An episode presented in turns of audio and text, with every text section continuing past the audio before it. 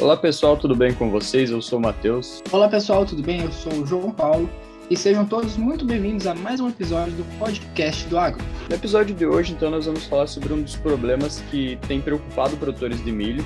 É, é uma praga que para a região do Paraná, nossa região aqui, ela tem sido uma preocupação meio recente. É, hoje a gente vai conversar com um profissional sobre isso, é, sobre a cigarrinha do milho. Então, para conversar sobre esse assunto, nós chamamos é, o professor Maurício Pazini. Professor, pudesse apresentar para os nossos ouvintes aí? Beleza, olá gente, tudo bem? Atuo hoje no Rio Grande do Sul, mais trabalhando um pouquinho com inseto praga e agora focando aí também nesse assunto aí, cigarrinha do milho, que, enfim, é um desafio, mas é um desafio que dá para a gente tá manejar ele tranquilamente. É, ele veio muito como fator surpresa, né? Dois anos a gente pode citar aí de problema com cigarrinha, né? Aqui a gente não tem a experiência ainda. Não, na verdade, o que acontece? A, a, o tema cigarrinha, ela ela está muito tempo já presente na cultura do milho, só que, enfim, a, aquela coisa, a condição ambiental, às vezes, favoreceu com que a população aumentasse. É. O agravante desse inseto é que é um inseto que ele tem o potencial de transmitir agentes patogênicos. Então, por isso da nossa preocupação, por isso que foi feito tanto alerta, porque a gente viu áreas de milho sendo perdidas em função desse inseto. Então, por isso da nossa preocupação, mas a gente acredita que é um inseto que agora, todo mundo nesse alerta aí, a própria tomada de decisão dele não passa a ser mais assertiva. Né? É um inseto que tu não pode deixar se multiplicar no teu ambiente de cultivo. O inseto tem que trabalhar sempre tentar trabalhar sempre com baixas densidades populacionais. Até falando em ser um problema recente, né? Se eu não me engano, em 2018 eu estava trabalhando e passando em alguns produtores e eu passei na casa de um que tinha, sei lá, 90% da lavoura de milho caída e ninguém sabia o problema, né? Aí começou aquele debate, chamava técnico, e o que que é isso? Se não me engano, foi 2018 ou 2017, por ali. E foi o, do, o primeiro caso, assim, que eu vi na região, né? De, tipo, um, um caso grave, assim, foi causado por causa do enfesamento, né? Um tempo depois, daí eles chegaram nessa conclusão, e daí a partir dali cada vez ficou pior, né?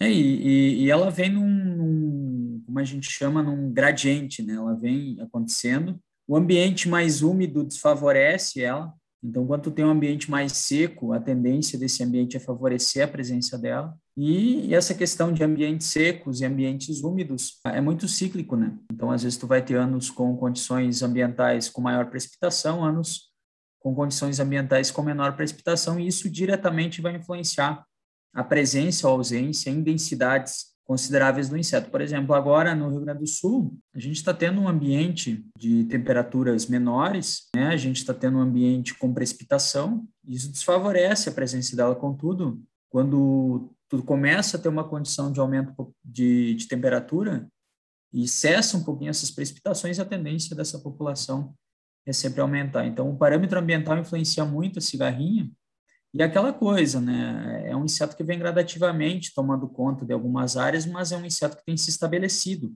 né? É difícil até afirmar, ah, a próxima safra a cigarrinha vai destruir, mas a gente sabe que ela está presente nos ambientes e a gente sabe que tem que ter o cuidado até para que isso não aconteça, né? Porque, imagina, tu tem uma área, uh, quase 100% dessa área caída em função do inseto, né? ou seja, uh, de alguma maneira a gente entrou um pouco tarde, né? E às vezes não é nem, não é nem erro, é desconhecimento, né? Então, e a grande maioria hoje está evoluindo para cigarrinho. Então, não existe nenhum dono da razão. Existem pessoas que estão trabalhando com foco em cigarrinho e essa troca de informação que está fazendo que a gente defina, pelo menos, melhores estratégias para mitigar o efeito dela quando da presença dela. Né? Pode ser que para a próxima safra a gente não tenha a presença dela, mas não pode ser que a gente tenha a presença. Né? Então, querendo ou não, a gente tem que ficar monitorando e ficar atento a presença dela. Né? É, monitorar é um ponto importante para qualquer praga, né? E a questão da cigarrinha é que ela causa aquele prejuízo, e muitas vezes foi o que aconteceu aqui, muitos produtores nem sabiam o que estava acontecendo, né? Então caía o milho, perdia a produtividade, numa coisa que tem como controlar, tem como manejar e evitar que isso aconteça, né? Não é, por exemplo, quando dá um vento que derruba, né? Que daí, tipo, é um fator ambiental que não pode ser manejado, né?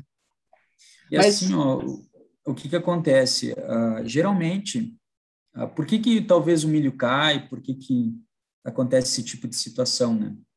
Justamente porque é um inseto que, por ele transmitir agentes uh, patogênicos, ou seja, agentes uh, que promovem posteriormente danos a essa planta, seja através de uma expressão de virose, seja através uh, vinculado à, à, questão de enfesamento, a tua planta ela fica mais debilitada, né? A tua planta ela fica mais suscetível à entrada de outros oportunistas, né? E é isso que muitas vezes acontece. Né? algumas situações elas ficam de pé, outras situações caem, né?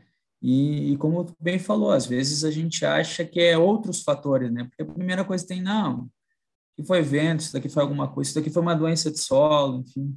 Então, na é. verdade, a, agora se, se estabeleceu esses parâmetros, né? Mas uh, tu tem hoje algumas regiões do Brasil que o pessoal faz muito tempo que já vem estudando esses danos da cigarrinha, que já é mais impactante. Qual que foi o detalhe agora? Ela está de sul a norte. Né? Esse é o detalhe, ela está presente em todos os ambientes e isso preocupa, né?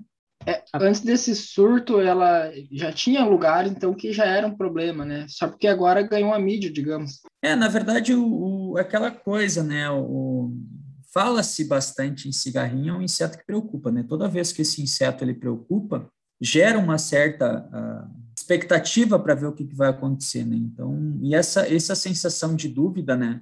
Uh, essa sensação de dúvida força muitas vezes a gente buscar informação. Então, é isso que está acontecendo, né? A gente está tentando uh, buscar informação, e no meu caso, nas regiões que a gente tem buscado trabalhar, a gente está tentando levar pelo menos um pouco da experiência que a gente teve trabalhando com ela, né? Pelo menos é isso que, que a gente está buscando fazer. E hoje até gravando com vocês, eu estou aqui em Goiás, amanhã eu vou estar em Santa Catarina, na outra, outro dia já vou estar no Rio Grande do Sul, e aí tu volta para Piauí e Tocantins, enfim, tu tá girando, levando esse processo em todos os locais que a gente vai, há uma certa apreensão e há um certo, como a gente chama, cuidado. O que, por que, que isso é importante dessa certa apreensão e cuidado? Todo mundo vai estar preparado para ela, né? a, da presença dela vai se tomar decisão para ela, não vai se deixar ela se estabelecer. Porque o grande problema de cigarrinha é deixar ela se estabelecer no teu ambiente, aumenta muito a população e depois tu não segura mais. Então, por isso, uh, dessa preocupação de ser um inseto que tu não pode praticamente conviver com ele na cultura do milho.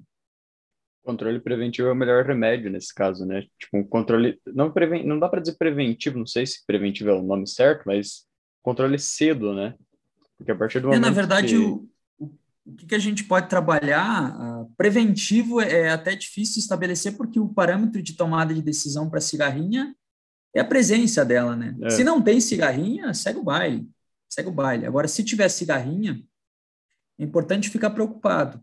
Tá? E é importante, se puder, fazer a medida de supressão.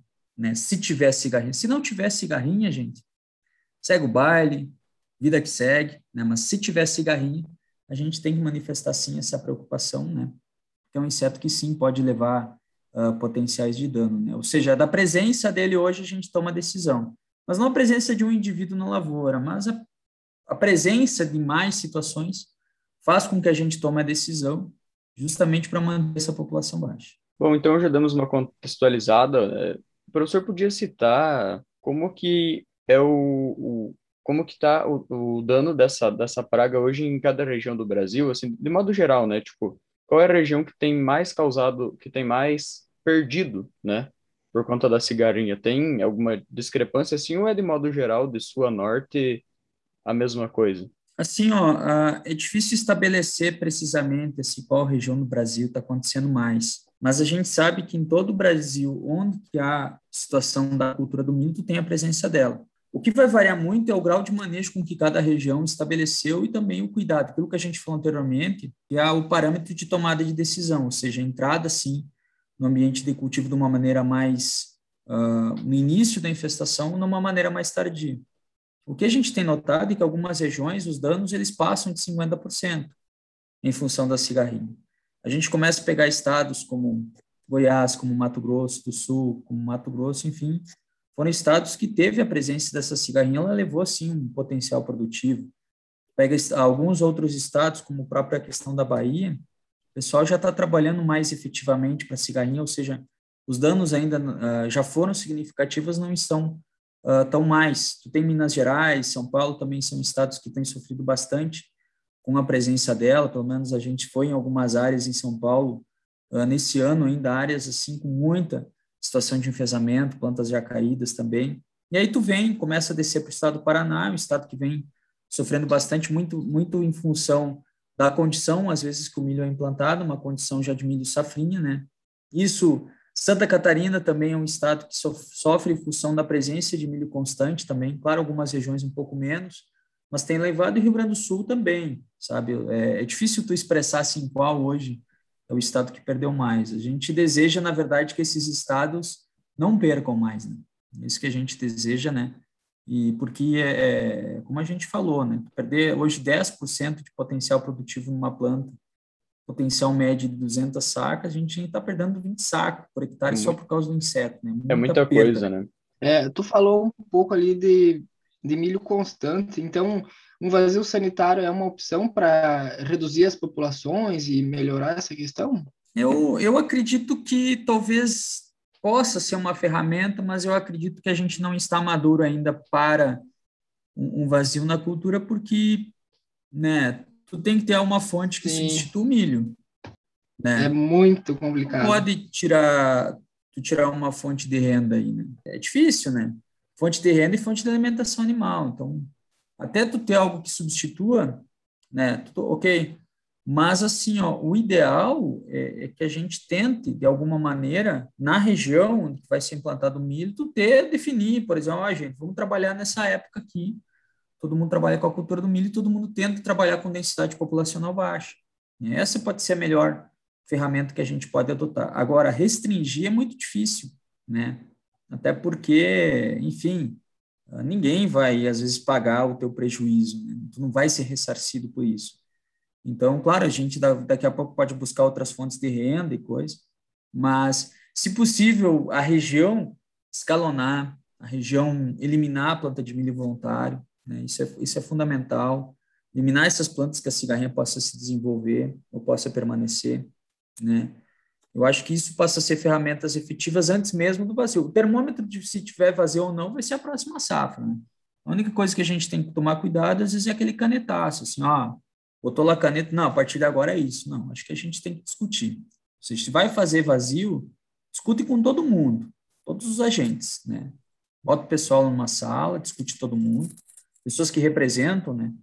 Justamente aí todo mundo, e eu acho que isso é a melhor maneira para construir justamente essa ferramenta se vai ser executada ou não. Né? É, a gente pensar hoje que de uma hora para outra a gente vai mais ter uma, uma safra de milho, é, impacta em muitas cadeias. Eu acho que, que nem tu falou, é praticamente inviável fazer isso. Mas um ponto que me chamou a atenção é que tu disse que uma população mais baixa melhora a questão aí.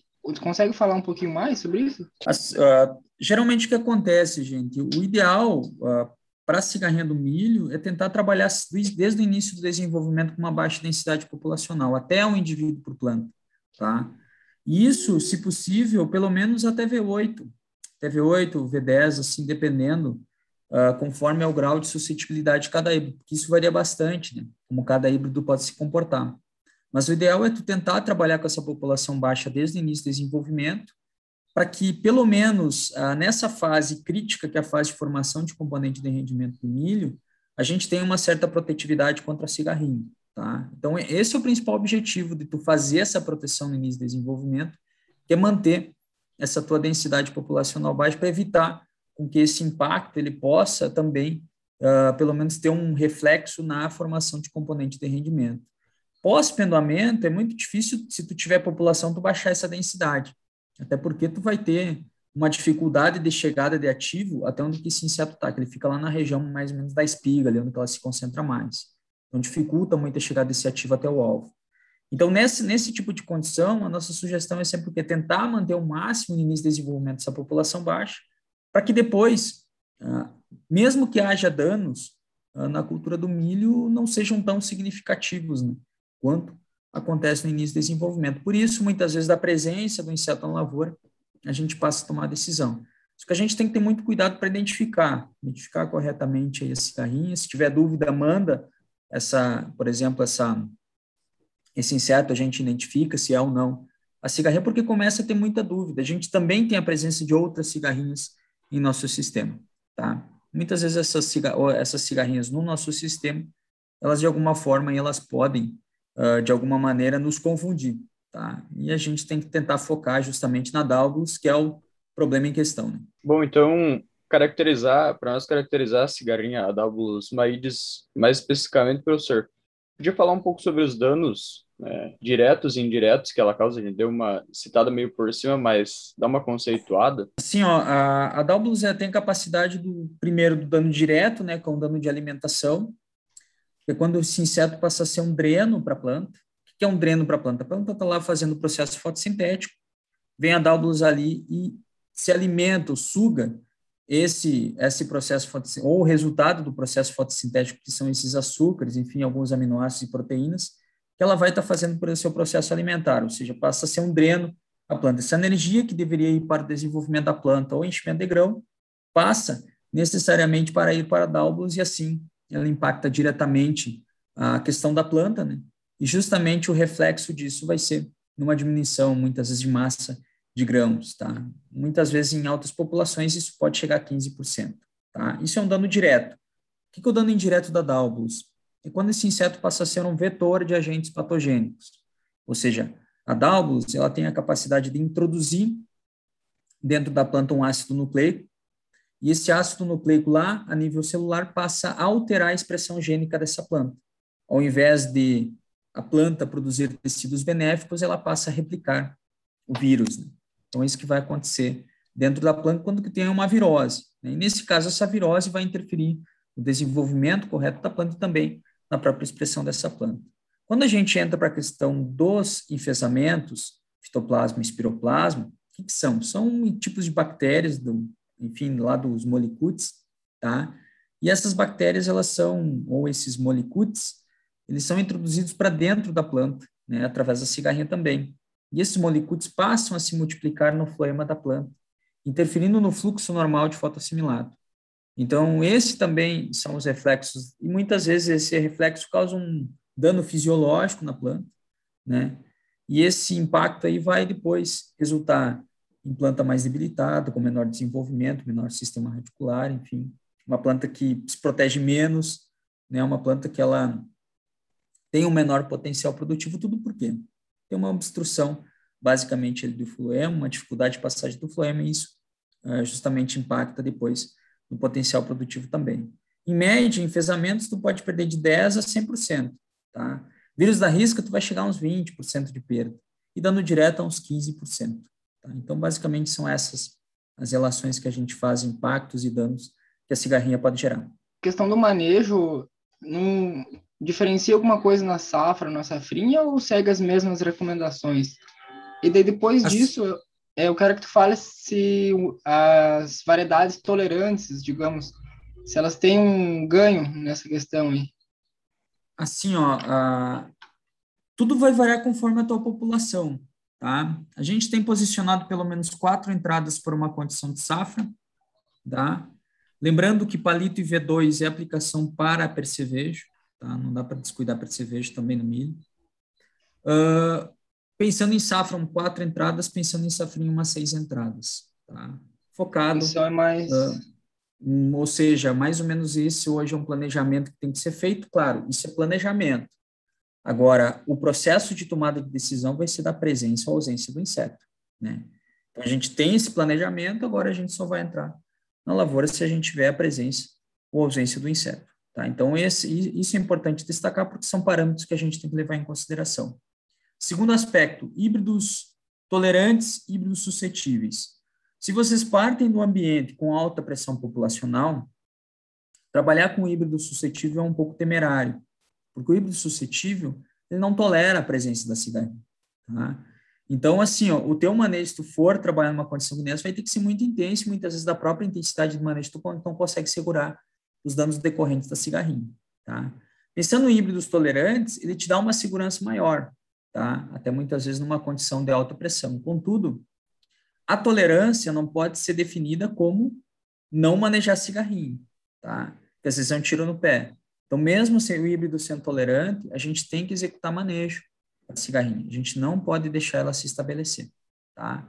Isso é importante porque faz parte de um contexto. A gente não pode perder esse contexto de manejo E cigarrinho, tá? Cigarrinho é um inseto que a gente tem que sempre tentar trabalhar com baixa densidade populacional. Seja em híbrido suscetível, que praticamente não tolera, seja nos híbridos tolerantes, a gente tem que tentar trabalhar sempre com populações baixas, tá? Bom, professor, é, qual que é o momento, o momento crítico para a gente fazer a primeira aplicação, então, para esse inseto no, na lavoura de milho? Na verdade, assim, ó, o, o, momento crítico, na verdade, é o momento da entrada desse inseto no ambiente de cultivo, tá? Ou seja, aquilo que a gente até conversou antes, palito é o... V2 é posicionamento percevejo, tá? Então, o foco ali é percevejo, porque o percevejo, muitas vezes, ele vai, uh, ele vai geralmente te impactar uma média de como a gente pode falar ali, para cada percevejo por metro quadrado por hectare, vai te impactar em torno de 10 sacos, tá? Então, foco nisso desenvolvimento é percevejo. O manejo que tu vai fazer para percevejo, ela vai já, já, já vai levar cigarrinho, tá? E aí depois tu vai ter tentar tentar trabalhar essa população baixa, pelo menos até V6 e V8. Então, não tem um momento crítico, tem sim a presença desse inseto na lavoura, e da presença desse inseto na lavoura, a tomada de, de decisão para baixar a densidade populacional entrando num aspecto assim, se forem fazer o manejo, gente, a minha sugestão é tentar trabalhar da tardinha para a noite, claro, cuidando do ambiente, cuidando a parte de inversão térmica, cuidando dos aspectos básicos da tecnologia de aplicação, mas tentem entrar mais da tardinha para a noite, que esse inseto está mais estático na planta e favorece a chegada e deposição de ativo até ela, tá?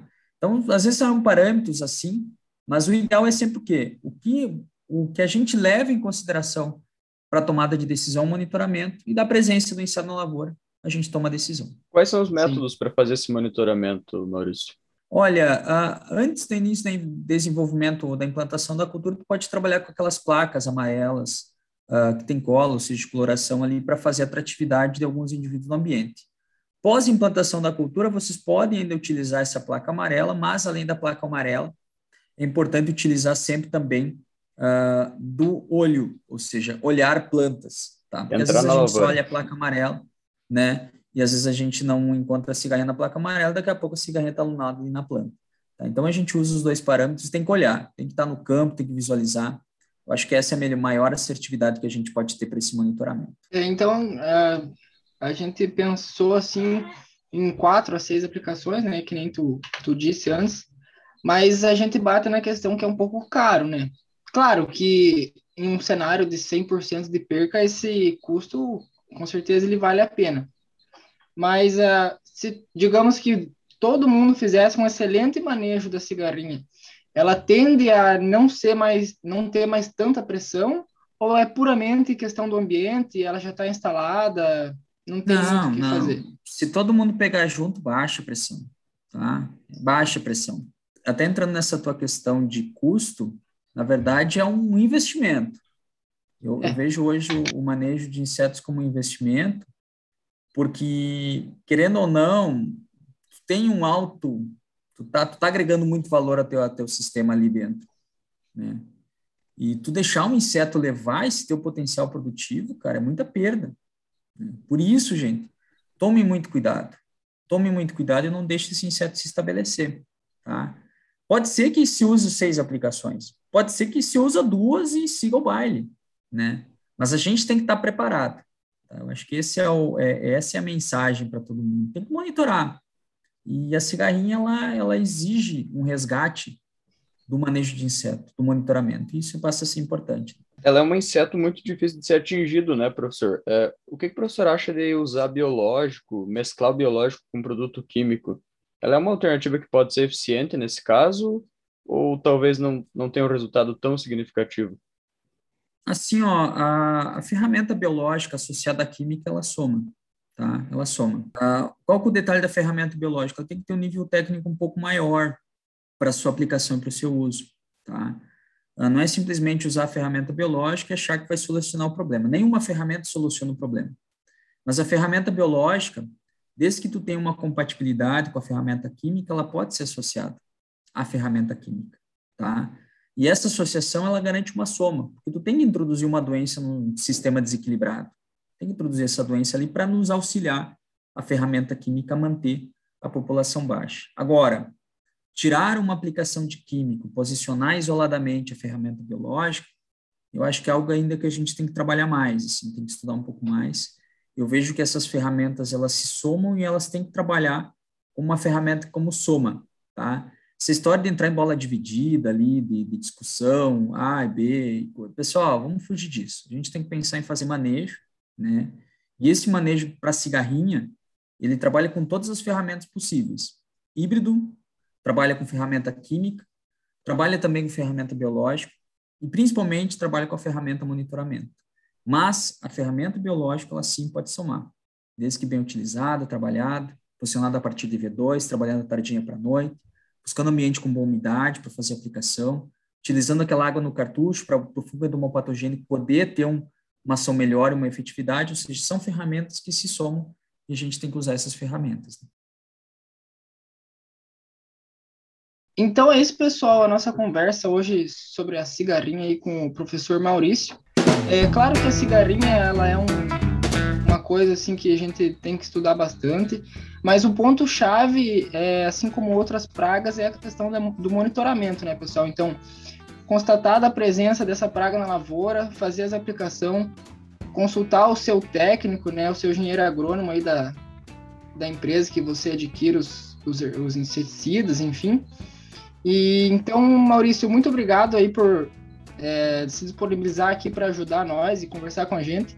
E a gente quer sim levar o conhecimento para os produtores e sempre tentar melhorar, né? Então, muito obrigado aí, Maurício. Não, eu que agradeço e parabenizar Matheus João, acho que isso é bacana. Vocês são guris novos aí, isso é legal, guris. Né? Tem que fazer isso mesmo, tem que sair da caixa. Acho que isso é importante porque, querendo ou não, a gente precisa de uma renovação, né? E essa é. renovação e essa, essa busca, muitas vezes, aí de tu levar a informação uh, de uma maneira simples e efetiva, eu acho que é o que faz a diferença. Então, parabenizo vocês.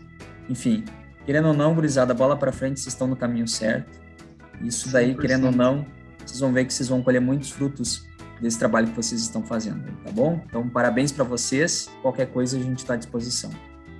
Muito obrigado, obrigado professor. Então. É, a gente vai aprendendo aí, o objetivo é, é, esse mesmo, né? Compartilhar o conhecimento e adaptando, né?